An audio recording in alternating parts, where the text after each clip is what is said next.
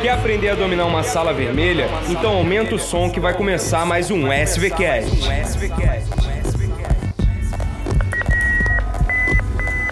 Eu sou Miguel Barrela. Eu sou Pedro Ribeiro. Essa é a Sala Vermelha. E esse é o SVCast.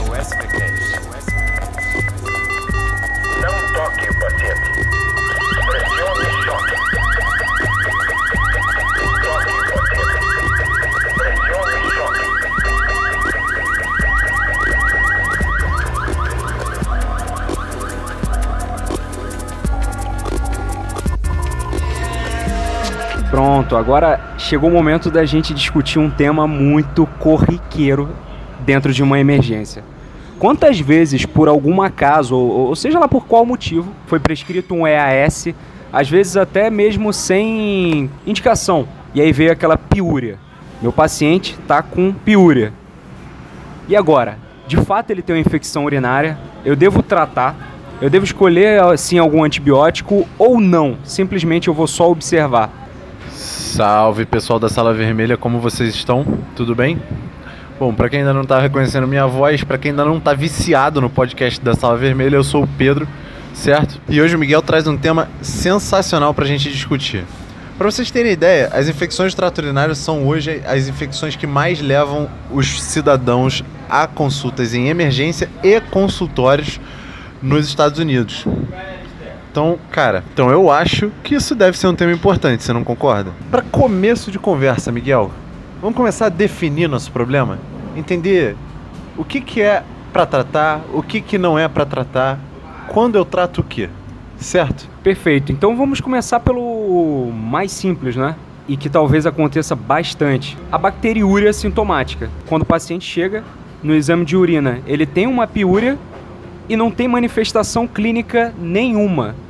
Não tem febre, não tem dor a urinar, não tem dor em região lombar, não tem nada que faça a gente pensar em qualquer uma infecção do trato urinário, seja ele uma cistite, uma pielonefrite e por aí vai. Muito bom, Miguel. Exatamente isso. Uma bacteriúria assintomática, como o próprio nome sugere, ela é assintomática. Portanto, o seu paciente chega para você e, sem nenhuma queixa de disúria, urgência urinária, poliúria, dor lombar, dor suprapúbica, nada disso, é solicitado um EAS. Eu estou dizendo que você não deve solicitar um EAS para esse paciente?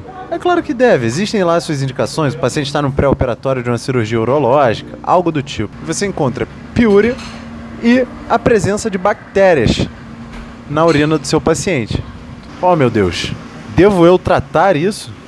Devo eu prescrever antibiótico terapia para uma bacteriúria assintomática? E a resposta é, na enorme maioria das vezes, não. Bom, excetuando essa situação de gestantes, não. Você não deve tratar a bacteriúria assintomática. É sabido hoje já que o tratamento da bacteriúria assintomática não contribui para nada, nada, deixa eu repetir, nada, senão para o surgimento de cepas resistentes. E isso é tudo que a gente não quer. Tô falando sério, Miguel? Com certeza. E uma das coisas que a gente não pode é se tratar ao invés de tratar o paciente. Tipo, nunca tratar os nossos medos. Com segurança, então, em relação à bacteriúria sintomática, não vamos tratar, beleza? Com exceção das grávidas. Agora eu te pergunto, Pedrão, agora se além da piúria, eu encontro algum sintoma que possa me sugerir uma infecção urinária, como uma dor lombar, ou uma disúria, ou até mesmo uma dor suprapúbica. Ah, Miguel, aí a coisa já começa a mudar de figura, né? Vamos lá. Se o paciente tem urgência urinária, polaciúria, dor suprapúbica, cara, a chance de isso ser uma bacteriúria assintomática é nula. A paciente tem sintoma, né? E que sintomas são esses? Esses sintomas são totalmente compatíveis com um quadro de infecção ainda das vias urinárias, mas baixa, certo? Então eu tô falando basicamente de cistite, não é isso? Muito mais comum em mulheres, mas que também pode acometer homens. E aí sim, galera, aí a gente já tem que pensar em tratamento, certo? A gente já tem que entrar com o famoso antibiótico, o pilar de tratamento de toda infecção que a gente encontra. Concordam?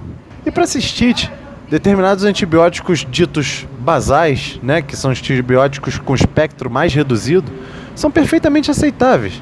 Então, sulfametoxazol e trimetoprima é um excelente antibiótico para isso. Então, você vai prescrever sulfametoxazol e trimetoprima no esquema de duas vezes ao dia por três dias.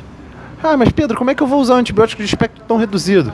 Cara, vamos lembrar que para escolher um antibiótico você tem que pensar em três grandes variáveis. E uma delas é a penetração no sítio. A penetração das sulfas no trato urinário é fantástica. Ela não só penetra no trato urinário, ela se concentra no trato urinário. Então eu tô falando de um antibiótico que você vai dar que ele vai atingir concentrações no sítio de infecção ainda maiores do que as plasmáticas. Cara, é tudo que você quer. Então a sulfa é uma grande alternativa.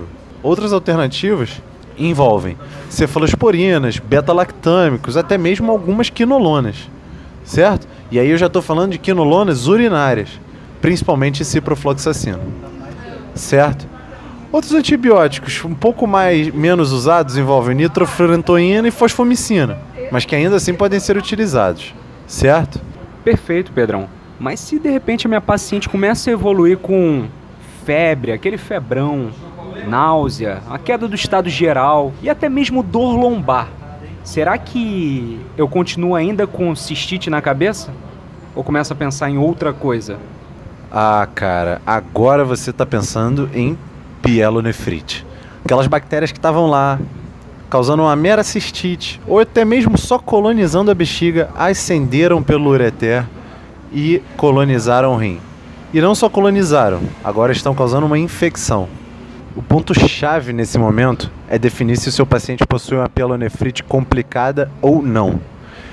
E o que é uma pielonefrite complicada? A pielonefrite complicada é entendida hoje, Miguel, como uma pielonefrite com potenciais fatores, adivinham? Complicadores. Então, pacientes diabéticos, portadores de patologias obstrutivas, distúrbios anatômicos do trato urinário, esses pacientes são tidos como portadores de pielonefrites complicadas, certo? Agora, se o meu paciente não tem nada disso, ele é um jovem com trato urinário normal, sem nenhum tipo de abscesso na tomografia, certo? Esse paciente ele vai ser tratado de uma maneira semelhante à cistite. As escolhas antibióticos são quase as mesmas, só que o tempo de tratamento é totalmente diferente.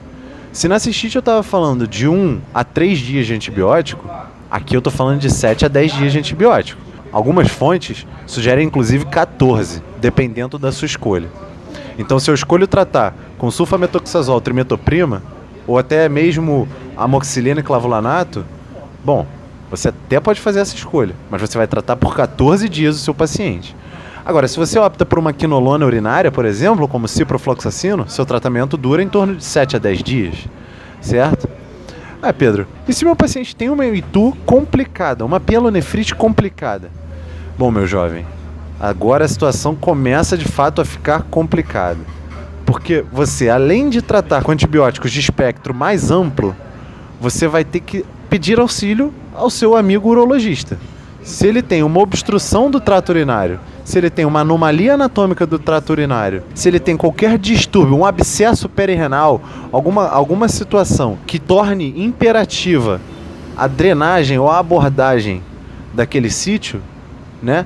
Você precisa tornar aquele sítio uma infecção de sítio aberta?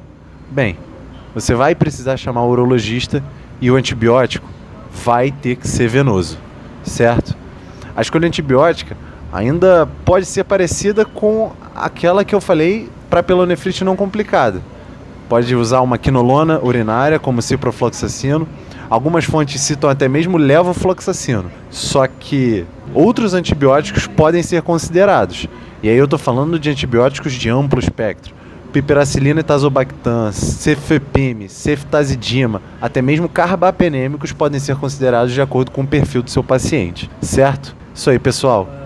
É isso que eu tenho de recado para vocês. Não esqueçam de classificar adequadamente a infecção do trato urinário que seu paciente apresenta, porque isso, vocês viram hoje, faz total diferença na escolha do tratamento antibiótico dele.